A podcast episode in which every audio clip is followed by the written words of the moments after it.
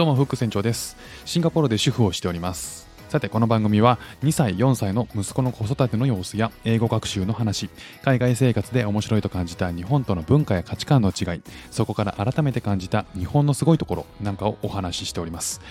えー、今日はですねえー、またイラストの話になります。最近ね、あの、フック船長、イラスト作りにハマっておりまして、えー、先日もイラスト、自作のイラストについての、えー、放送を上げたんですけれども、まあ、今回もあの新しいテイストでイラストを描いてみました。まあ、なんかハマってますね。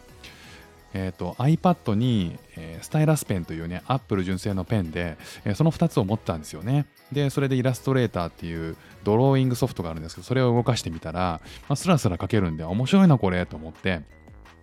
で、それをちょっといじったりとかしながら、いろんなあの加工をね、チャレンジしたりとかして、えー、楽しんでおります。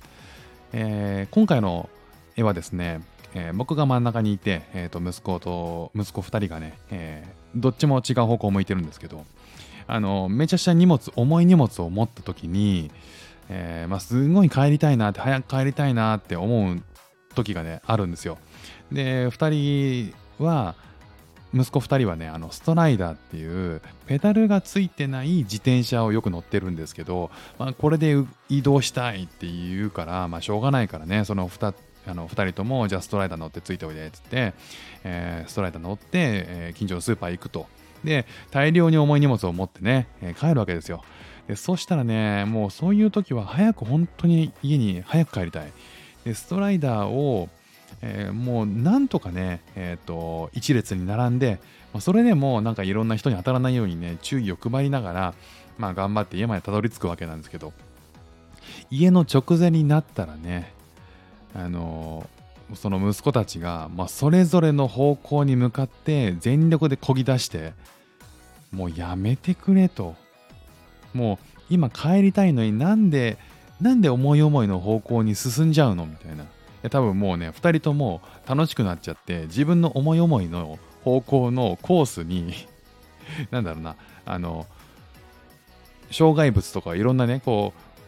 ひょろひょろ避けながら、あの思い思いに遊びたくなっちゃうんでしょうね。もうほんとギリギリ、家もう少しで着くのに、なんでギリギリになって遊び始めんだよってね、もう収集つかないですよね、そうなるとね。もう、そういう時は、え、ー、と、次男の方を、まあ、次男まだね、2歳なんで、もうすぐ3歳なんですけど、2歳なんでね、そっちを優先して、もう重い荷物をゆさゆさと揺らしながら走って追いかけるしかできないそんなフック船長です。なぜできないかっていうと、呼んでもね、帰ってこないんですよね。長男はね、まだなんかこう、4歳になって、そのぐらいの年齢になると、もう怒ると戻ってくるのかな？なんかね、2歳の次男は、もう結構怒り気味でも戻ってこないんですよ。危なくて、だからもう仕方なくね、そのいろんな人に当たったりとか、変なところでスリップして転んで大泣きしたら、またそれはそれで厄介なんで、ね、なんか頑張って追いかけるっていうことを、うん、結果するというね、あの、そんな絵でございます。結構時間かかっちゃったんですよね。あの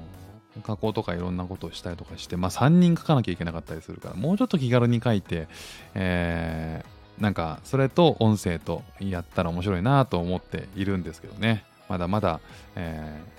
ー、いろいろ練習しなきゃいけないなと思う今日この頃でございます。ということで今日も聴いていただきましてありがとうございました。フック船長でした。ではまた。